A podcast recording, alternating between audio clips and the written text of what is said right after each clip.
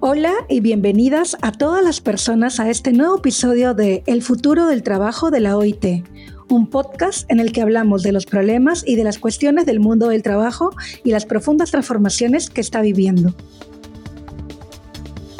Hoy vamos a hablar de los derechos laborales de las personas jóvenes en situación de refugiadas y migrantes, un tema con el que la OIT está comprometida desde hace más de 70 años, con la adopción del convenio número 97 sobre las y los trabajadores migrantes.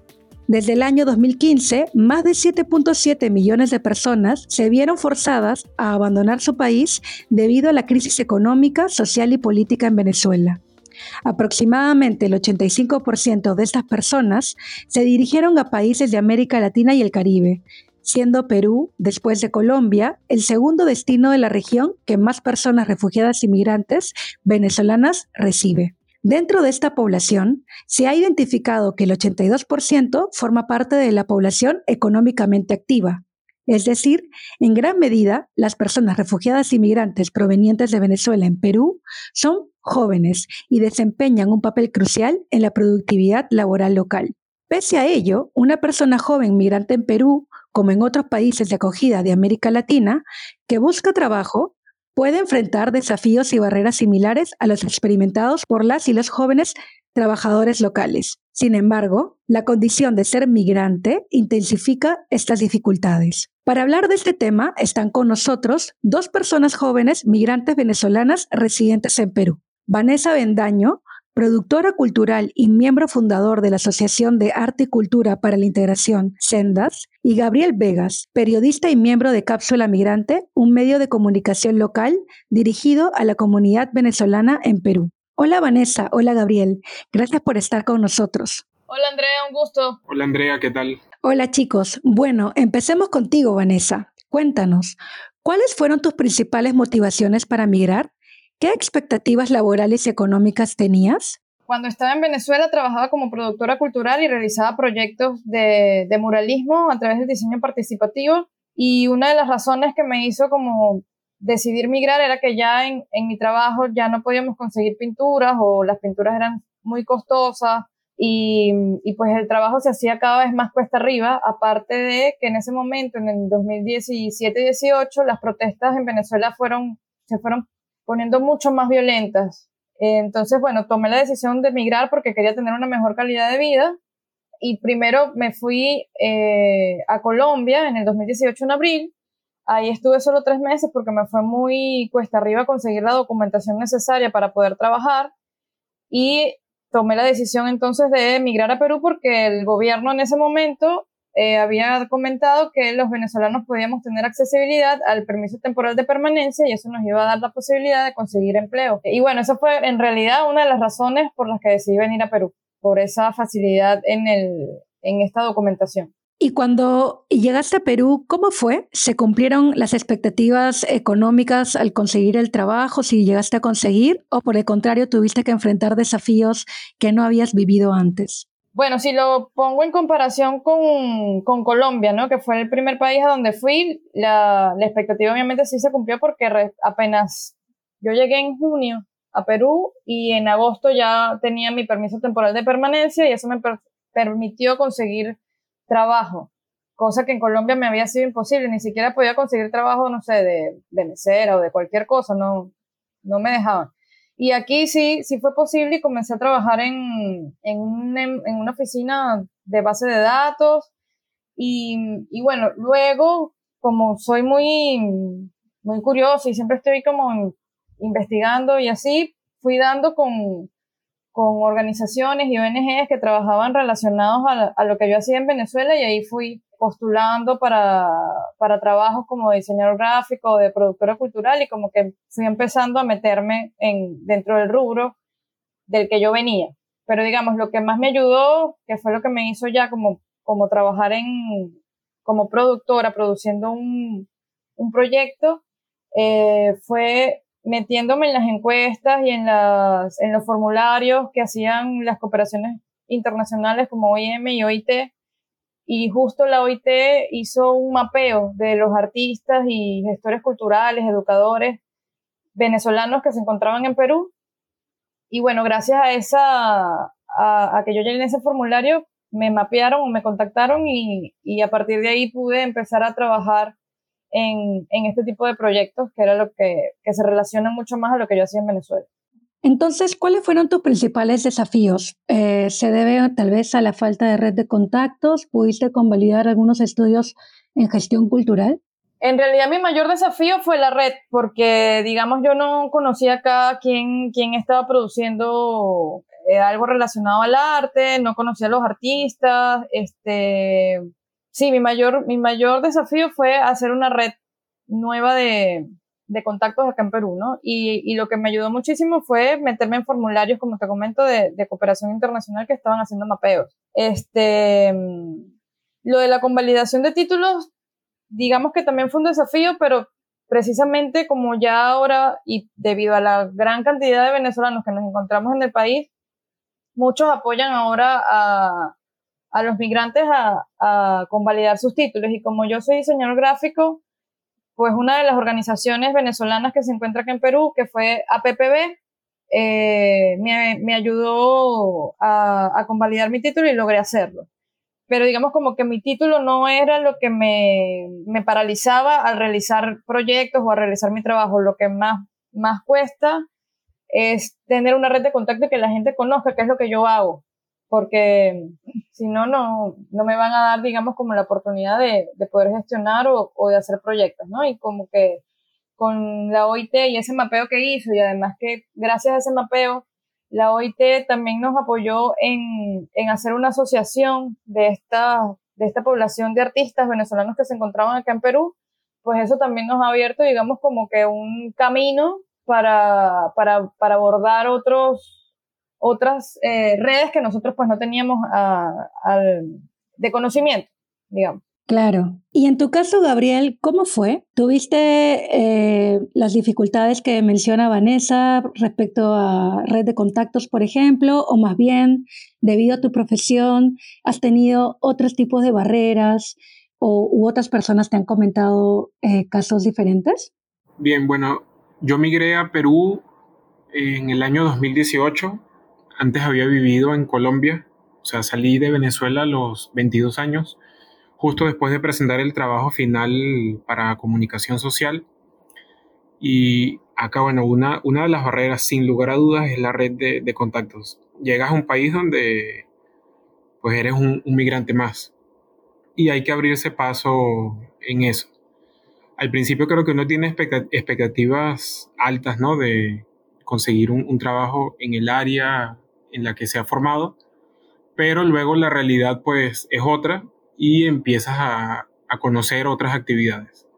Mi primer trabajo fue como mesero en una, en una cevichería, entonces creo que también fue una oportunidad interesante para eh, conectarme con la cultura peruana a través de su comida. Sobre barreras, sin lugar a dudas, eh, eso, el hecho de no tener red de contactos, no tenía familia acá, no, no había un soporte, ¿no? Entonces, pues había que hacer todo desde cero.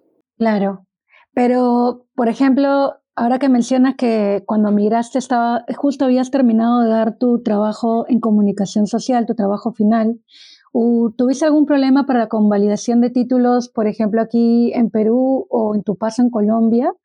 Eh, ¿También tuviste algún problema respecto a la experiencia laboral?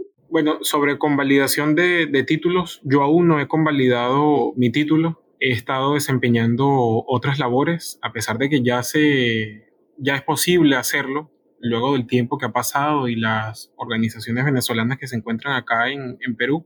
Pero también, bueno, el, el, día a día, el hecho de poder este, cubrir las necesidades y hacer otras cosas, me ha desenfocado sobre el, el objetivo ¿no? de, de convalidar el, el título. En Colombia, igual, en Colombia también estuve como mesero, trabajé en dos restaurantes.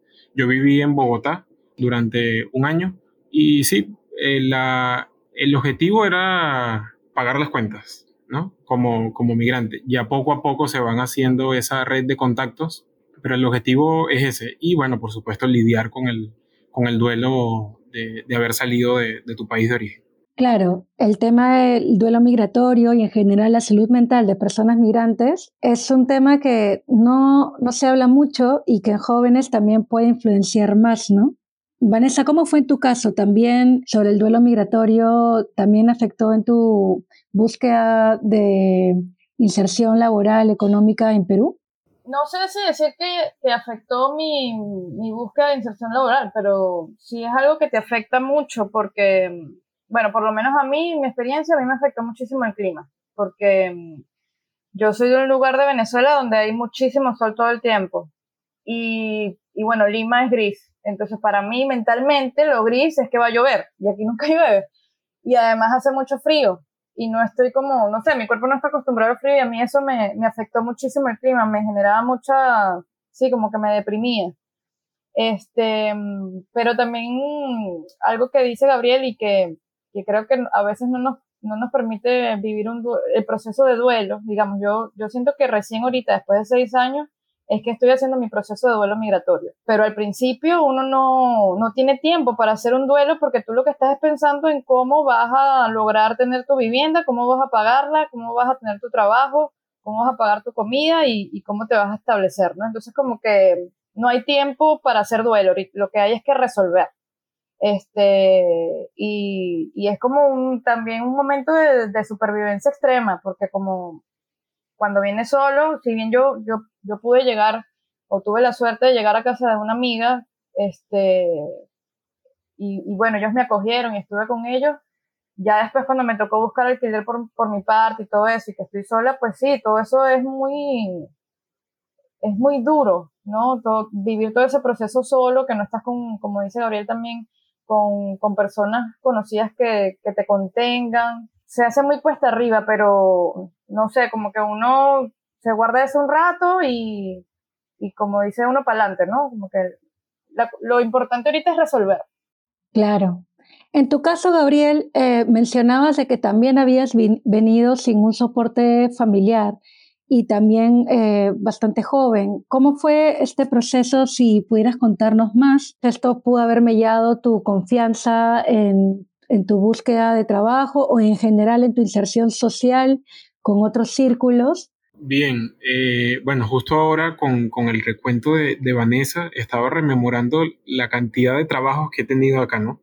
Yo comencé en una cevichería como mesero, luego fui estibador en el mercado de frutas, de allí pasé a una pastelería como ayudante de pastelería, eh, hacía tortas o queques, que nunca en la vida había hecho una receta parecida. Luego trabajé en una panadería, finalmente otro restaurante y nuevamente, que es mi trabajo eh, actual, soy mesero en un, restaurante.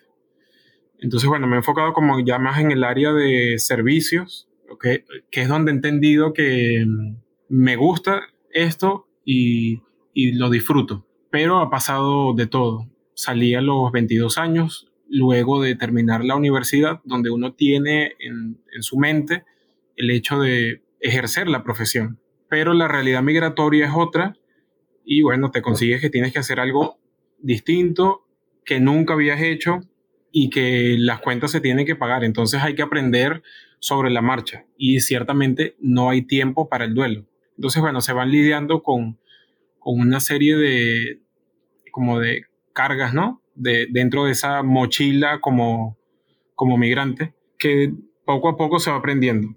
Viví de, desde me iba de un trabajo o me despidieron de uno, luego tener que buscar otro. Creo que también las, las diferencias culturales, el no entender lo que estaba ocurriendo, uno, uno puede entrar como en ese ciclo de, de búsqueda continua, ¿no? De, de trabajo, hasta que por fin uno termina ya abrazando el clima, abrazando la ciudad, eh, asentándose, entendiendo los sabores de la comida. Y bueno, ya ahí es cuando yo creo que hay como una integración este, total o con mayor fuerza en ese país que, te recibe. Pero eso implica tiempo, implica años, no, no es al momento.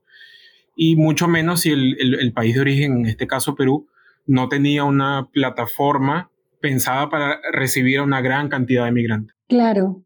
Sin embargo, nos mencionas que no has podido ejercer como periodista de forma remunerada, sin embargo, eh, tú eres parte de un grupo que se llama Cápsula Migrante. ¿Nos podrías comentar un poco sobre esta, este medio de comunicación local dirigido a venezolanos y en general eh, cómo la comunidad venezolana, en especial los jóvenes, están integrándose socioeconómicamente, consiguiendo trabajo decente o formas de, de sostenerse económicamente? Bien, Cápsula Migrante es un medio de comunicación pensado para la comunidad migrante y refugiada que se encuentra en Perú, específicamente sobre la comunidad eh, venezolana.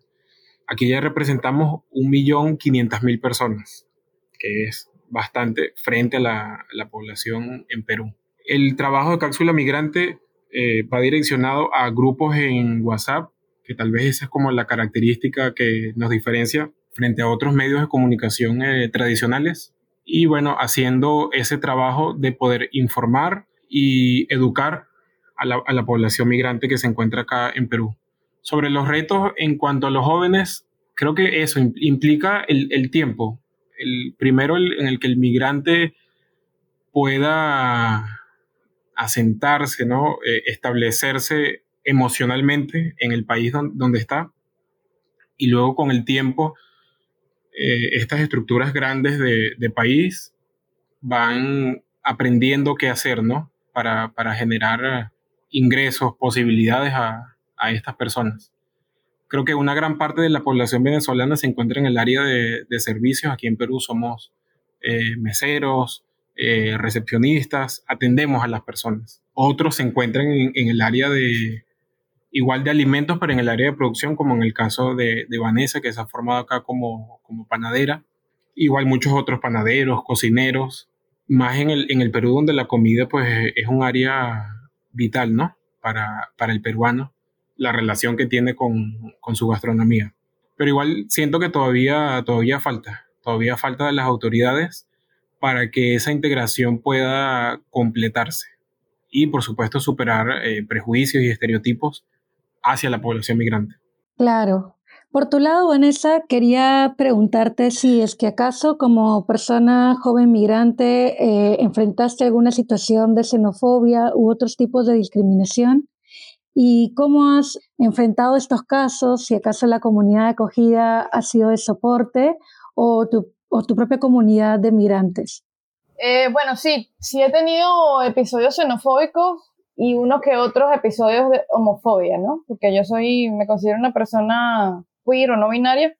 Y bueno, creo que a veces suelo ser un poco rara para la comunidad peruana. Y entonces, bueno, eso genera confusión. Este, pero sí, he tenido sobre todo episodios xenofóbicos porque lamentablemente, y digo lamentablemente, la región donde yo vengo ha estado muy estigmatizada y, y digamos, todas las, las, noticias que se hablan sobre el lugar de, de donde yo vengo es de... Es, es, terrible. A mí, me da, a mí me da de verdad mucha pena que, que el lugar donde yo vengo, que es Aragua, eh, cuando uno menciona esa palabra, lo que, lo que la gente piensa es que uno le va a cortar la cabeza a alguien, o que va a matar a alguien, o que va a secuestrar a alguien, o etcétera, ¿no? Y, y la verdad, a mí eso me, me, genera mucha frustración, porque mm, el lugar de, de, donde yo nací, pues, tiene unas playas buenísimas, es donde se hace el mejor cacao, este, es uno de los exportadores de, de beisboleros grandes ligas, y como que eso no se habla, ¿no? O sea, lo, lo primero que se dice es como que estos vienen aquí a secuestrarlos.